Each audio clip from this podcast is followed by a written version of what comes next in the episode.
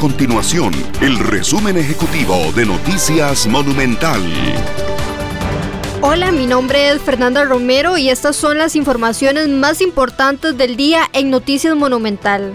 El viceministro de Hacienda, Isaac Castro, reconoció ante los diputados de la Comisión Investigadora sobre el caso Cochinilla que previo a ocupar ese cargo realizó dos consultorías a la empresa constructora H. Solís, una de las empresas cuestionadas, una de las más cuestionadas precisamente en este caso que está en investigación por parte del Ministerio Público. La primera asesoría fue entre el 2004 y el 2005, donde tuvo contacto con la dueña de la empresa, Melida Solís, quien actualmente descuenta prisión preventiva, y una segunda asesoría se dio en el 2012.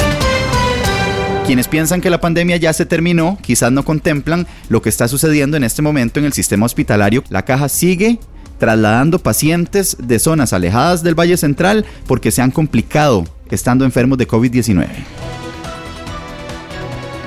Estas y otras informaciones usted las puede encontrar en nuestro sitio web www.monumental.co.cr. Nuestro compromiso es mantener a Costa Rica informada.